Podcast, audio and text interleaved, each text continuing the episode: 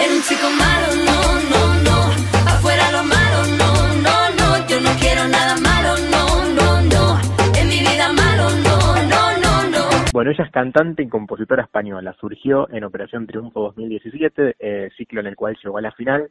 Desde ese momento su carrera estuvo en constante ascenso. Reflexión, su primer disco se transformó en disco de oro y lideró todos los rankings, no solo de España, sino que también en Latinoamérica. Está teniendo una gran repercusión y la vamos a presentar como lo presentamos a Cepeda la semana pasada, que tuvo una gran una gran manera positiva, una se recibió muy bien por parte de los fans y dice así.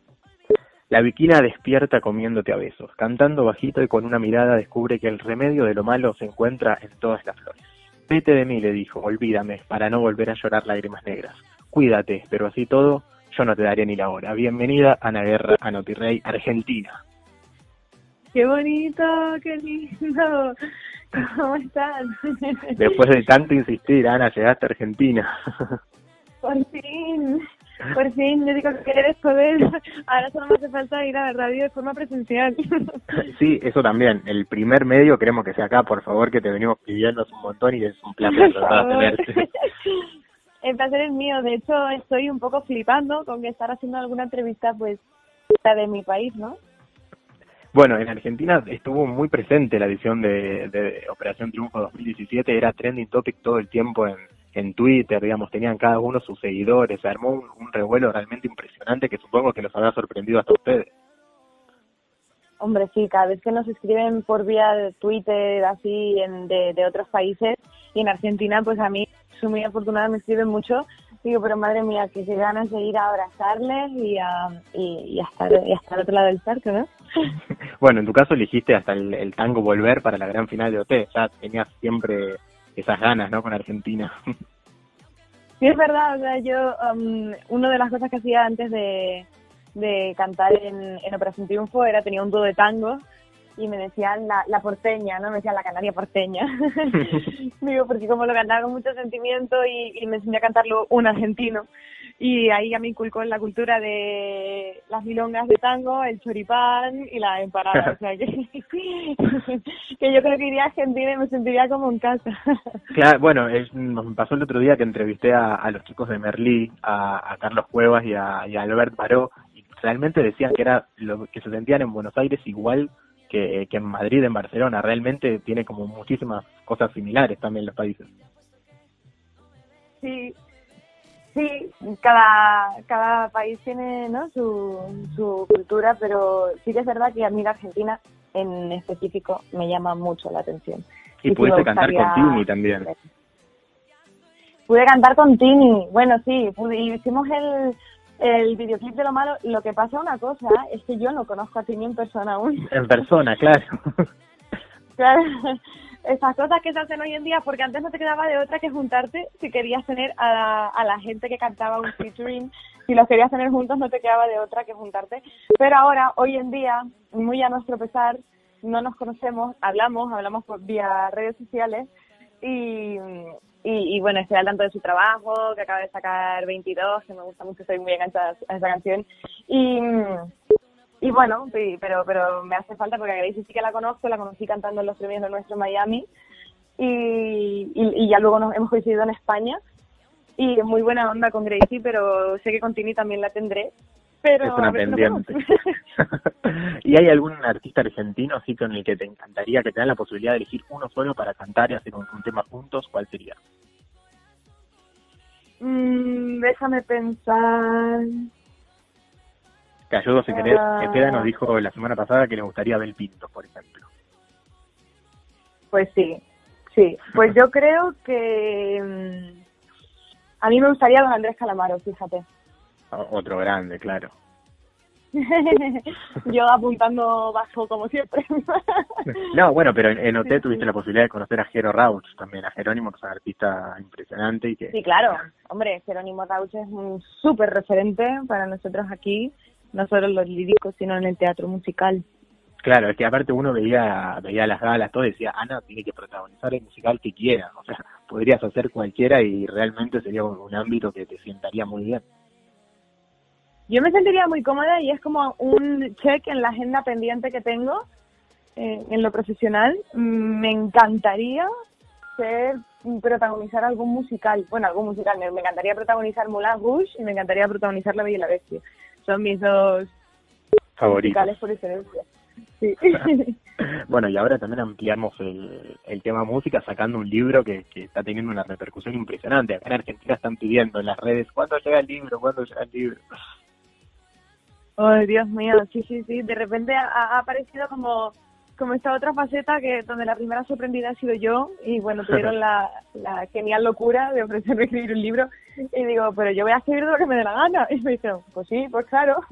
Digo, bueno, pues voy a contar un poco mi historia y que la gente que quiera se acerque un poquito más a mí y vea que, que la gente que a lo mejor no le van las cosas como uno quiere y está luchando, que no piensen en nosotros como, mira, los triunfitos, que se presentaron un día a un casting y les tocó, qué suerte. Sí, ahí tuvimos mucha suerte, por supuesto, pero todos tenemos un gran trabajo detrás de esfuerzo, de del que no tocaba en orquesta, el tocaba en la calle, yo estuve ocho años en un conservatorio formándome y al final todo eso hace que tú en un casting de Operación Triunfo mires al jurado con otra cara, ¿no? y con otra seguridad y les transmitas algo diferente que ellos quieren ver.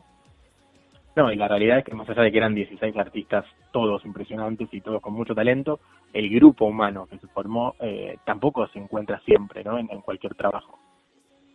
Sea, imagínate si ya es difícil encontrar un amigo de toda la vida, un amigo que no te defraude, un amigo que con el que crezcas, eh, que no te eche las cosas en cara y que, y que sepa comprenderte y, y que sea duradero. Y de verdad, eso ya es muy importante, pues imagínate 16 personas en una casa durante tantos meses sin que nadie se acabe tirándote los pelos con nadie, sino todo lo contrario, en cuanto uno flaqueaba un poco íbamos todos a ver qué le pasaba, eso es súper difícil. Ahora, ¿qué momento extraña Ana Guerra del el anonimato? ¿De antes, de, de la academia, de la popularidad, de la fama? Pues, qué momento extraño. Mira, extraño dormir más. Eso lo extraño bastante. Pero, no sé, hay veces que... Yo qué sé, imagínate, tienes un mal día porque todos tenemos mal día, pero no porque te haya pasado nada, sino porque a lo mejor no descansaste bien Y te levantaste con el pie equivocado, ¿no?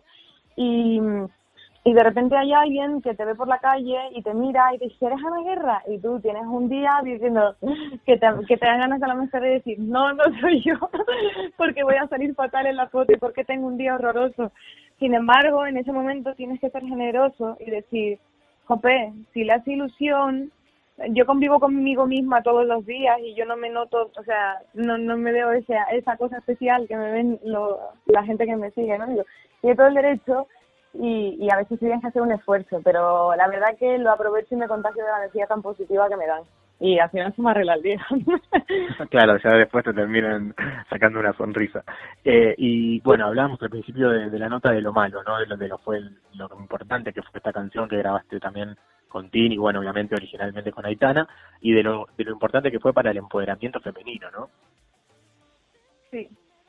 Sí, nosotras no éramos conscientes porque era un mensaje súper reivindicativo dentro de un género que normalmente denigra a la mujer y, y le hace un flaco favor a la mujer, ¿no? Entonces decíamos esto puede salir muy bien o muy mal porque o de repente nos toman en serio con esto y hacemos algo diferente o lo que va a suceder es que no nos van a tomar en serio. Vamos a ser dos niñas, dos triunfitas cantando una canción de reggaetón reivindicando algo como, como muy poco serio, ¿no? Eran y, la verdad que, fue muy bien sobre todo cuando cuando vimos lo que pasó aquí en el 8M que sacaron en el- eh, sacaron en la manifestación del 8M las mujeres reivindicaban con pancartas con la letra de lo malo.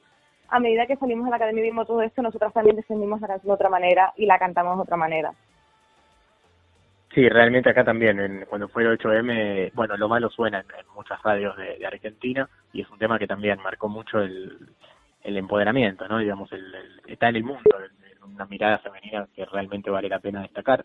Cambiándote de tema, la gente lo que más me preguntaba era, por favor, que, haga, que Ana nos confirme cuándo se viene el próximo tema, por favor, el próximo, el próximo.